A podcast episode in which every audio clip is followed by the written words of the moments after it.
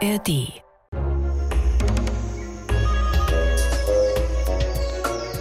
Dass Tiere uns Menschen in vielen Dingen überlegen sind, ich glaube, das dürfte in den vergangenen über 70 Folgen dieses Podcasts an der einen oder anderen Stelle deutlich geworden sein. Aber wenn ich euch sage, dass manche Tiere sogar die Zukunft voraussagen können, äh, ich bin sicher, da macht ihr große Augen oder große Ohren. Das können wir Menschen nämlich nicht so gut. Das Einzige, was ich vorher sagen kann, ist, dass Mario Ludwig hier in wenigen Millisekunden zu hören ist. oder jetzt schon zu hören ist. Hallo Mario, ne? Hallo Daniel. Ja, das äh, äh, wird eine wieder gute halbe Stunde, in der wir über das Leben von Tieren sprechen werden. Äh, äh, Dinge vorhersagen, wahrsagen, das können wir Menschen eigentlich nur, wenn wir technische und wissenschaftliche Hilfsmittel haben. Ich spreche zum Beispiel von Wettervorhersagen. Äh, was ist aber das Faszinierende, Mario, an den Tieren, über die wir heute sprechen werden?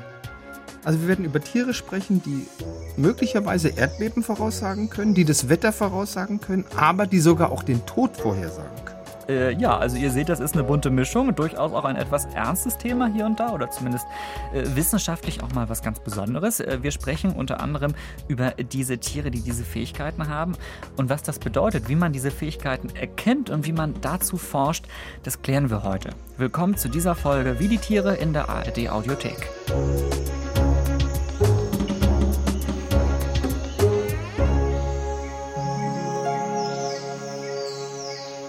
So, wieder zwei Wochen rum, Zeit für eine neue Folge von uns. Biologe Mario Ludwig ist da und ich bin Daniel Kehler von Bremen 2. Wie immer mit dem Einblick in den Alltag von Tieren und mit dem Versuch zu verstehen, ob es hier und da vielleicht sogar die eine oder andere Parallele zum Leben von uns Menschen gibt. In die Zukunft gucken, habe ich gerade schon gesagt, ist ein bisschen schwierig für uns Menschen, geht aber so irgendwie auf dem unseriösen Wege mit Karten, mit Pendeln oder der Bauernregel aus dem Kalender.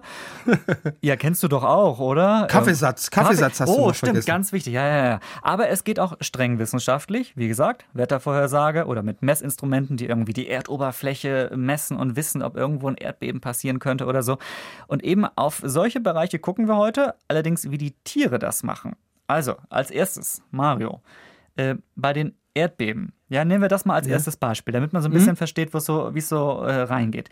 Ich erinnere mich durchaus daran, dass ich schon mal gelesen habe, dass manche Tiere irgendwie einen Sinn dafür zu haben scheinen, dass sie ja solche Naturereignisse irgendwie spüren können im Voraus. Ist das was, äh, was jetzt erst irgendwie so in den vergangenen paar Jahren rausgekommen ist? Oder ja, hat man das schon länger beobachtet? Nee, da gab es schon Hinweise bei den alten Griechen, weil man hat schon in der Antike beobachtet, dass Tiere, wenn jetzt so ein Erdbeben im Kommen war, dass sie da sehr sensibel reagiert haben. Es gibt zum Beispiel jetzt einen Bericht aus dem ersten Jahrhundert vor, Christus von einem griechischen Historiker, der heißt Diodorus Siculus.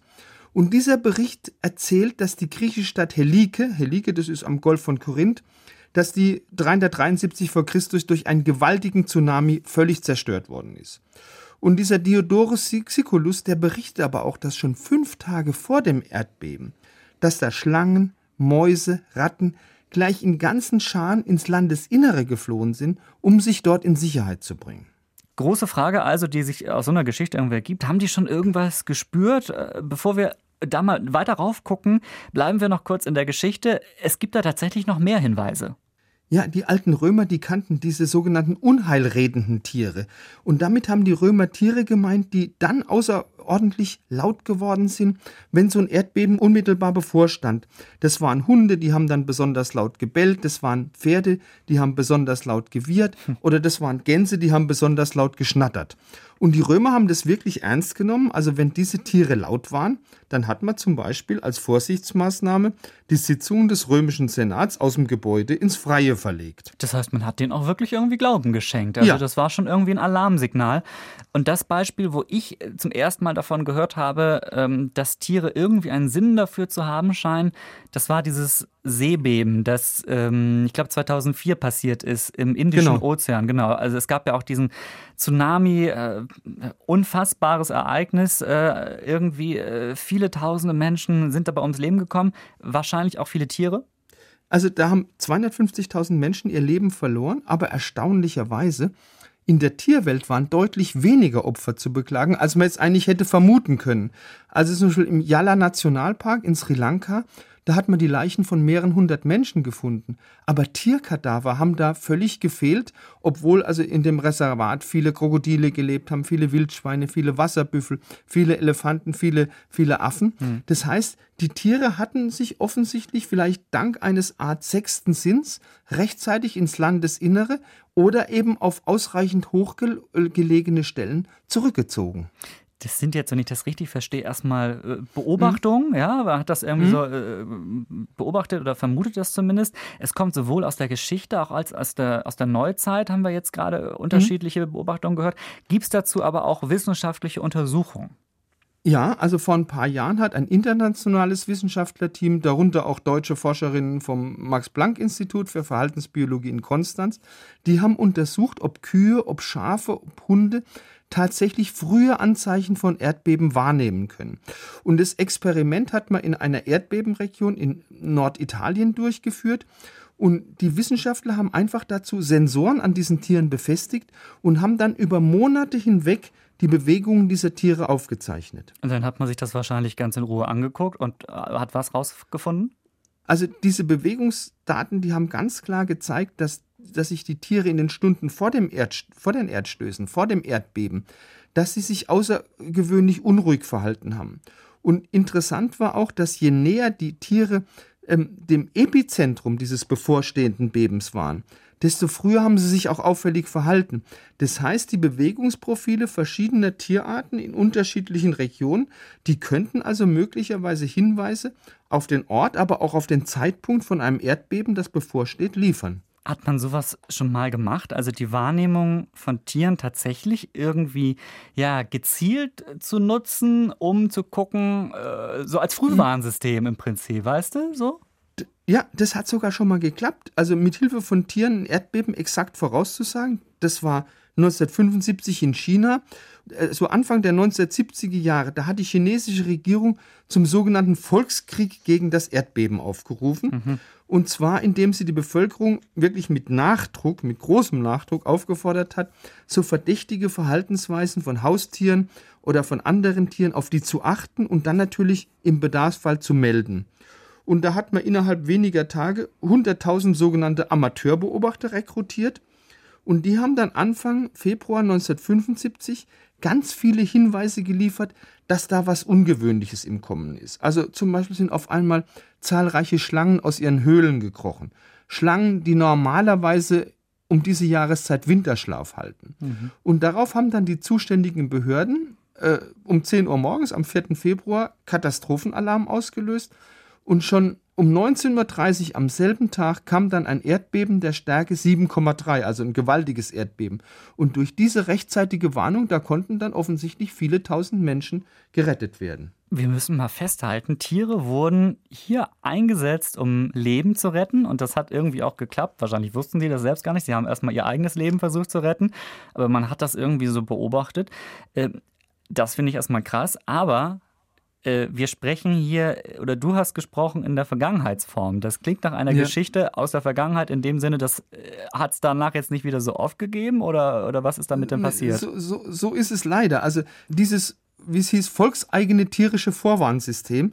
Das hätte wirklich ja auch noch weiterhin gute Dienste leisten können.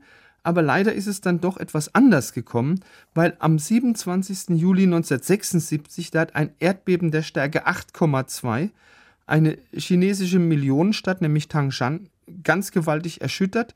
Und das war ein Erdbeben, da hat es 600.000 Opfer unter der Bevölkerung gegeben. Also eine unglaublich hohe Todeszahl. Und die Behörden haben tatsächlich auch vorher wieder über 2000 tierische Warnhinweise von diesen Amateurbeobachtern erhalten. Aber dummerweise hat man von der staatlichen Seite her, das war damals im Zug der Kulturrevolution, viele Beamten entlassen und deshalb wurden diese Warnhinweise einfach nicht weiterverfolgt. Also die waren sozusagen für die Katz hm. und dann später hat man diese systematischen Tierbeobachtungen dann einfach aus Mangel am Beamten wieder komplett eingestellt. Wir haben jetzt aber immer noch nicht richtig erklärt, warum Tiere möglicherweise, und manches echt, was wir jetzt an Beobachtungen aufgeführt haben, deutet ja echt darauf hin, warum mhm. die zum Beispiel Erdbeben frühzeitig wahrnehmen können. Gibt es da aus all diesen Beobachtungen und teils auch mhm. eben ja, Forschungsprojekten, gibt es da schon irgendwelche Erkenntnisse? Also gesicherte wissenschaftliche Erkenntnisse, wie und mit Hilfe von welchen Sinnesorganen die Tiere das schaffen zu merken, dass da ein Erdbeben bevorsteht, das weiß man noch nicht. Obwohl die Wissenschaft das schon relativ lang erforscht, es gibt aber im Augenblick so ein paar mehr oder weniger plausible Theorien. Und die Theorie, die im Augenblick am meisten favorisiert wird, die geht davon aus, dass bei der Verschiebung von Erdplatten, und Verschiebung von Erdplatten, das ist ja der Auslöser für ein Erdbeben, dass da elektrische Ströme freigesetzt werden. Und diese Ströme sorgen dafür, dass das Wasser, was im Gestein gespeichert ist, dass es ersetzt wird und dass dadurch so positiv geladene Schwebeteilchen entstehen, sogenannte Aerosole. Und diese Aerosole werden dann von den Tieren über die Atemluft aufgenommen und diese Aerosole sorgen dann dafür, dass im Gehirn der Botenstoff des Hormon Serotonin ausgeschüttet wird. Und das ausgeschüttete Serotonin sorgt dann dafür, dass die betroffenen Tiere ängstlich werden, in Panik verfallen und dann letztendlich die Flucht antreten.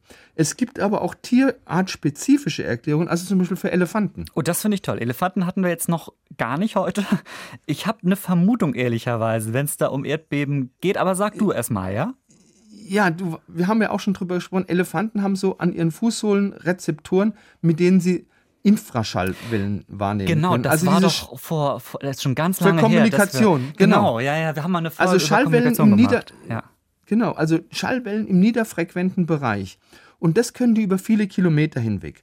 Und da vermutet man, dass die über diese Schallwellen in Erdbeben eben so rechtzeitig registrieren können, dass sie sich noch in Sicherheit bringen können.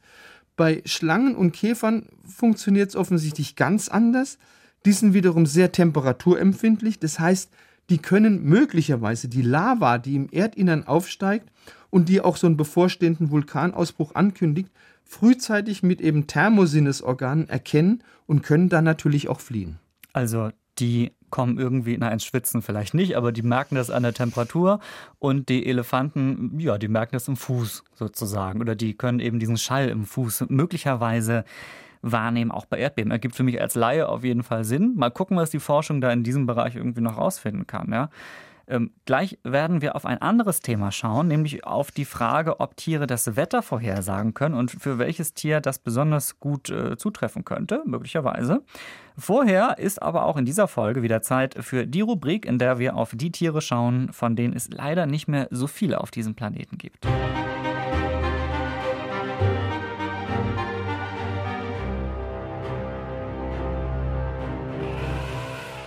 Wir blicken alle zwei Folgen immer auf Tiere, die auf der roten Liste stehen, die also wirklich vom Aussterben bedroht sind. Tiere, über die man also unbedingt jetzt sprechen muss, solange es sie noch gibt. Und diese Tiere bringt Mario immer mit in den Podcast. Welches Tier ist das diesmal, das ähm, ja leider auf der roten Liste steht? Heute habe ich einen Mini-Elefanten mitgebracht und zwar den Borneo-Zwergelefanten. Auf Borneo, ich war gerade vor kurzem auf Borneo, da gibt es noch ein paar Zwergelefanten, kleine Zwergelefanten. Ähm, ich habe auch einen sehen können, hm. sehr schönes Erlebnis. Und diese Zwergelefanten, das ist eine Unterart des asiatischen Elefanten, aber viel kleiner. Also ein asiatischer Elefant, der hat eine Schulterhöhe von so im Schnitt 3,40 Meter. Der Borneo-Zwergelefant gerade mal 2,50 Meter. Jetzt weiß man nicht so mit letzter Sicherheit, wie diese Zwergelefanten nach Borneo gekommen sind. Es gibt eine gängige These, da sagt man, ein, ein Sultan aus einer philippinischen Provinz im, hat im 17. Jahrhundert so ein paar Elefanten als Gastgeschenk nach Borneo mitgenommen. Da haben sie sich sehr wohl gefühlt und sie haben sich vermehrt und äh, bis heute überlebt. Und diese Mini-Elefanten auf Borneo, die sind sehr friedlich und die sind sehr sanftmütig. Und das ist auch ein Grund, warum viele Wissenschaftler sagen, das sind die Nachfahren von domestizierten und anschließend importierten Elefanten. Mhm.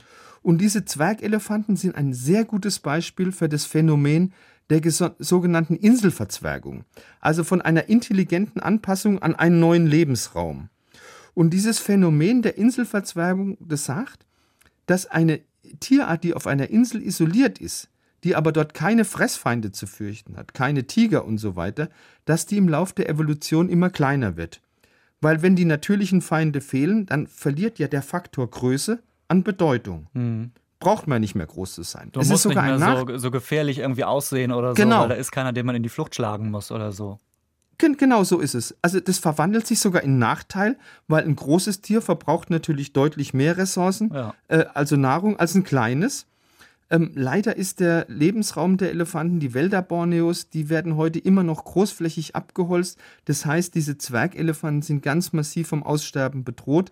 Also man schätzt, es gibt heute weniger als 1000 Exemplare von diesen sehr hübschen Mini-Elefanten. Und wenn die aussterben würde, das wäre doch wirklich sehr schade. Mario, du sagst immer Mini-Elefanten. Das klingt für mich so, als wären die so 50 Zentimeter hoch. Irgendwie. Und, äh, das, Daniel, das gab es tatsächlich früher. Es gibt fossile Funde in, in, auf Mittelmeerinseln, zum Beispiel Sizilien, Kreta, Malta, Zypern. Ja. Da hat man Skelette von Zwergelefanten gefunden und die hatten eine Schulterhöhe von 90 Zentimeter. Nein. Das ist ein Shetland-Pony, ja? ja? Also die gab es tatsächlich, Mini-Mini-Elefanten.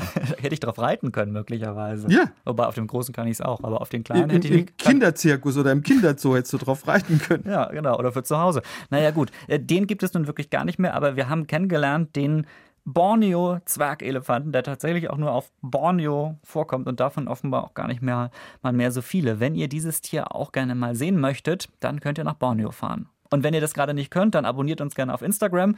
Da heißen wir natürlich auch wie die Tiere. Den Link äh, dahin tue ich auch euch wieder heute in die Show Notes. Da posten wir nämlich demnächst ein paar Bilder und Eindrücke von diesen Elefanten.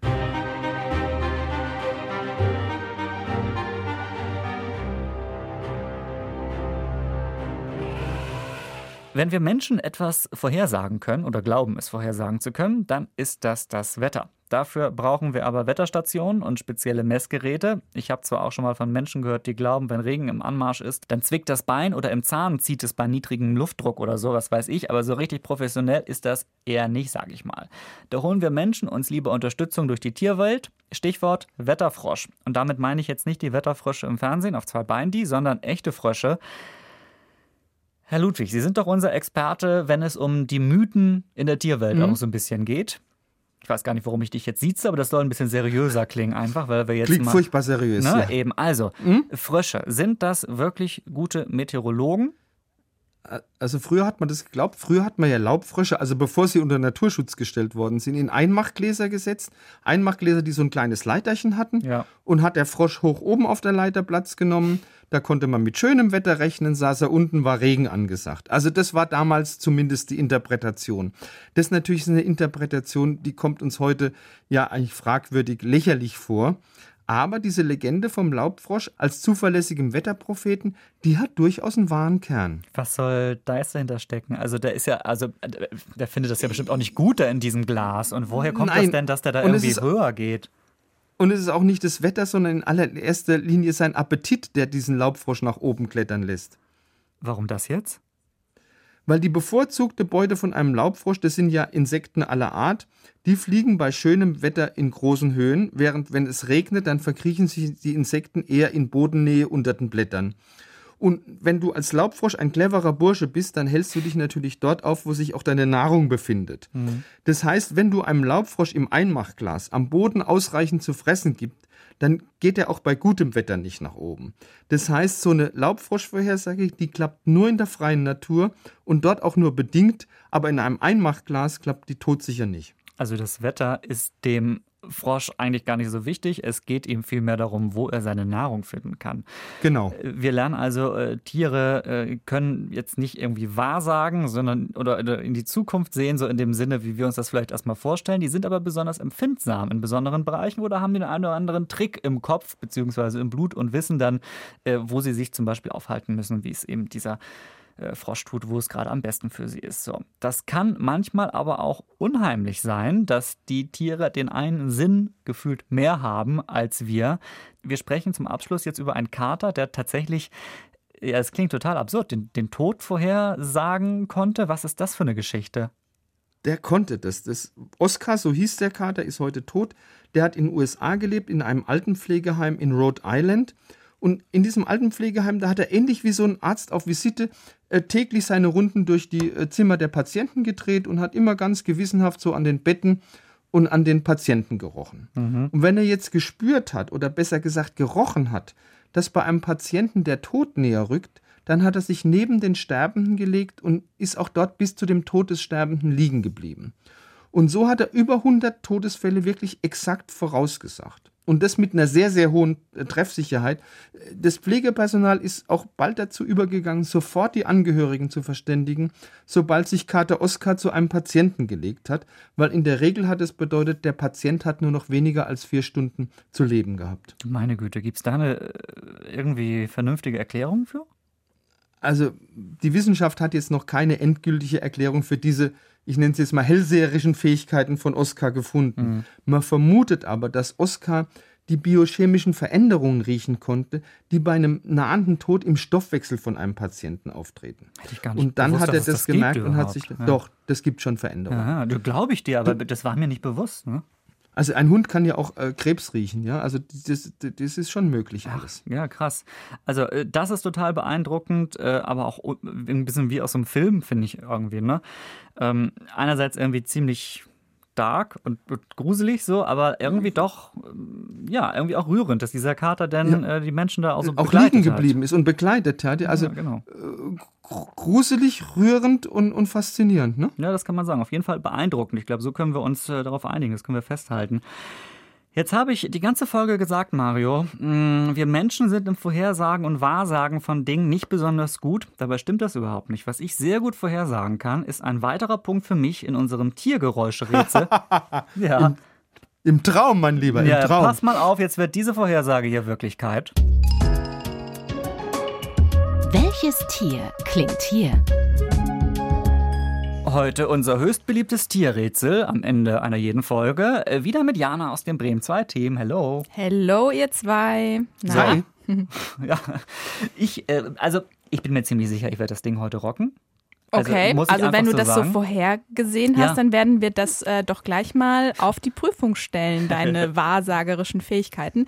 Es steht 4-3, mhm. das heißt, du hast einen kleinen Vorsprung äh, Natürlich. gewonnen. Natürlich mhm. habe ich das. Also wer hat daran jemals gezweifelt? Ich meine, auch schon in der letzten Staffel, letztes Jahr, war ich auch permanent derjenige, der gewonnen hat und äh, ja, ein, mhm. zwei Mal hat es nicht so gut geklappt. Ein, zwei Mal, ne? Ein, zwei Mal. Ja. Gut, sehr schön. Dann starte ich direkt rein. Hört mal ganz genau zu.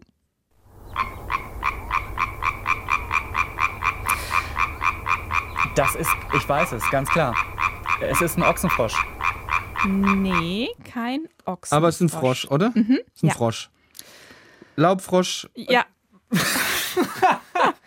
Das war tatsächlich ein bisschen einfach. Äh, Na, ja, ich ja dachte, vielleicht, weil er in der Folge, gerade weil er vorkommt, hättet ihr nicht gedacht, dass ich mir den Laubfrosch aussuche. Ich denke generell wenig bei diesem Quiz, ehrlicherweise. Also, ich, denke, die hellseherischen Fähigkeiten von Daniel halten sich doch sehr in Grenzen. Die sind ungefähr so gut wie die von dem, von dem Laubfrosch tatsächlich. Ja, ja. ja also ich glaube, ein Ochsenfrosch, Daniel, macht der, der ist, glaube ich, lauter noch, stelle ich mir das vor. Der, der klingt Ochs. wie ein Ochse und der klingt so richtig dumpf, ne? Das klingt viel, viel gewaltiger, als was wir eben gehört haben. Das wusste ich gar nicht. Genau. Ähm, ich hoffe, das war hier ein fröhlicher Laubfrosch, der irgendwie gerade gutes Wetter hat und so. Weiß nicht, Mario. Oder zu fressen. Ja. Kannst du das der klang erkennen? sehr fröhlich. Der, der klang sehr fröhlich, ja. Weil er auch gewusst hat, dass ich gewinne. Das war ein guter ja, Laubfrosch. Ja, sehr schön. Und ich finde, 4-4 ist doch auch ein, ein versöhnliches, versöhnliches Ende, Ende für euch beide, oder? Ja. Ja, auf eine Art. Ja, ja. Gut. Jana, vielen Dank. Nächstes Mal dann den, äh, den Ochsenfrosch, ne? Ja, dass ich das dann weiß. Gut. Alles klar. Super, danke. Also manchmal Ciao, gar Jana. nicht so. Tschüss. Ich, ich mache hier schon mal die, die Verabschiedung. Ihr, verab, ihr könnt euch ja danach noch unterhalten nach der Folge. jo. Tschüss. Äh, also was man noch auf jeden Fall äh, äh sagen muss, ähm, unser Tiergeräuscherätsel, manchmal schwieriger als gedacht, manchmal leichter als gedacht. Es ist manchmal äh, so, manchmal anders. Und ähm, ihr könnt uns natürlich auch gerne einen Vorschlag schicken, wenn ihr sagt, irgendwie, ich kenne ein Tier, das macht ein Wahnsinnsgeräusch. Das müsst ihr auch mal nehmen. Das habt ihr hin und wieder auch schon getan. Da sage ich einmal Danke, äh, auch im Namen der Rätselredaktion. Ähm, wir haben manchmal nicht Vorschläge umgesetzt, äh, seid dann nicht traurig, weil die äh, Vorschläge manchmal zu schwer waren, sodass man, oder zumindest die Rätselredaktion sagte, dass Mario und ich da niemals drauf gekommen wären. Keine Ahnung, ob das stimmt, aber äh, das äh, sei euch äh, bewusst. Wir freuen uns trotzdem über alle Vorschläge, die kommen und unsere Redaktion wählt das vorsichtig aus und wird vielleicht das eine oder andere Rätselgeräusch hier auch unterbringen. Hier geht eine etwas ungewöhnliche Ausgabe von Wie die Tiere zu Ende. Äh, schreibt uns sowieso immer gerne, wie sie euch gefallen hat. Aber ähm, es war ja wirklich mal ein ungewöhnliches Thema mit beeindruckenden Fakten, sei es die Elefanten, die möglicherweise die ähm, Bewegung der Erde spüren können, beziehungsweise die Schallwellen, so war das, ne? Den Infraschall in den genau. Füßen, genau, genau in den Füßen irgendwie spüren können, ähm, bis hin zu den wissenschaftlichen Untersuchungen aus Norditalien, über die wir gesprochen haben, wie Tiere sich bei Erdbeben verhalten. Ähm, die nächste Folge von Wie die Tiere liegt aber äh, schon so gut wie in den Startlöchern der ARD Audiothek und allen anderen guten Podcast-Plattformen bereit. Ähm, das wird eine Folge, hm, da freue ich mich deswegen drauf, weil das eigentlich so ein einfaches Thema ist, das wir vorbereitet haben. Ich weiß gar nicht, warum wir da noch nie eine Folge gemacht haben äh, dazu, Mario. Denn ja, um welches, um welches Sinnesorgan sozusagen geht es besonders nächste Folge? Also das nächste Mal gibt es was auf die Ohren, ja. wie die Tiere hören. So, also total, äh, äh, ich weiß gar nicht, warum wir jetzt äh, über 70 Folgen machen mussten, bis wir dieses Thema endlich machen konnten. Da freue ich mich total drauf, weil Ohren sind doch hervorragende äh, Körperteile. Und Hören ist doch es, spannend, oder? Ja. Es wird spannend, kann ich schon versprechen. Es wird so. unglaublich spannend. Also, äh, das in zwei Wochen in dem Podcast-Feed eures Vertrauens. Abonniert uns am besten, äh, dann verpasst ihr die Folge nicht und ähm, ja, gebt uns gerne Sterne, bewertet uns, wenn ihr könnt. Und wenn ihr jetzt sagt, ach, ihr kommt erst in zwei Wochen raus, ich brauche irgendwie für die Zeit dazwischen auch noch was zum Hören, dann habe ich einen Hörtipp, äh, auch aus der ARD Audiothek. Es gibt nämlich einen auch ganz frischen, liebevoll und sehr spannend gemachten Podcast für alle, die sich nicht nur äh, für Tiere begeistern, sondern auch für die Geschichten von Menschen. Es geht in diesem Podcast um Frauen, die in den Geschichtsbüchern vergessen wurden, aber trotzdem Großes und Wichtiges geleistet haben. Ich habe schon mehrere Folgen davon gehört und empfehle diesen Podcast sehr. Ihr hört den Tipp im Anschluss an diese Folge zu Lost Sheroes, so heißt dieser Podcast. Und apropos Tipps und Empfehlungen, wir freuen uns, wenn ihr wie die Tiere empfehlt oder Tipps an Leute gebt, die auch gerade nach frischen Podcasts suchen. Sagt also also gern allen Freundinnen und Freunden Bescheid, die möglicherweise Tierfans sind oder es werden wollen. Damit unterstützt ihr uns auch sehr. Ihr habt ja auch schon gehört, die nächste Folge wird sich auf jeden Fall lohnen. Wir freuen uns drauf. In zwei Wochen, dann hören wir uns im wahrsten Sinne des Wortes. Bis dann, Mario. Ciao.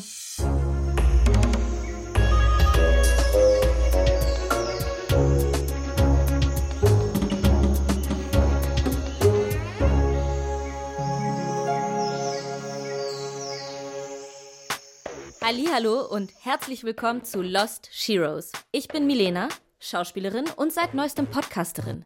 Denn alles Historische ist mein Guilty Pleasure. Aber die Geschichten, die erzählt werden, sind meistens nur die von Männern. Ich finde, das darf so nicht weitergehen, denn es gab sie immer schon. Die Vorbilder, die Frauen, die die Welt geprägt, bewegt und inspiriert haben. Enhedu Anna, Hohepriesterin, Dichterin, Politikerin. Die angesagteste Frau, die im Jahr 2300 vor Christus lebte. So angesagt, dass sie es nach ihrem Tod sogar zu einer kleinen Göttin schaffte. Gesucht, tot oder lebendig. Sheng Shi, Ende 20, Piratenkaiserin. Schrecken des chinesischen Meeres. Frauen, von denen ihr vielleicht noch nie gehört habt, aber die ihr unbedingt kennenlernen solltet. Jede Woche stelle ich euch eine vor. Aus allen Teilen der Welt, aus allen Schichten, aus allen Zeiten. Lost Sheroes. Frauen, die in den Geschichtsbüchern fehlen. Ein ARD-Audiothek-Original von Cosmo. I'm a girl, I'm a boss findet ihr überall da, wo es Podcasts gibt. Zum Beispiel in der Audiothek, in der Cosmo-App oder auf cosmoradio.de.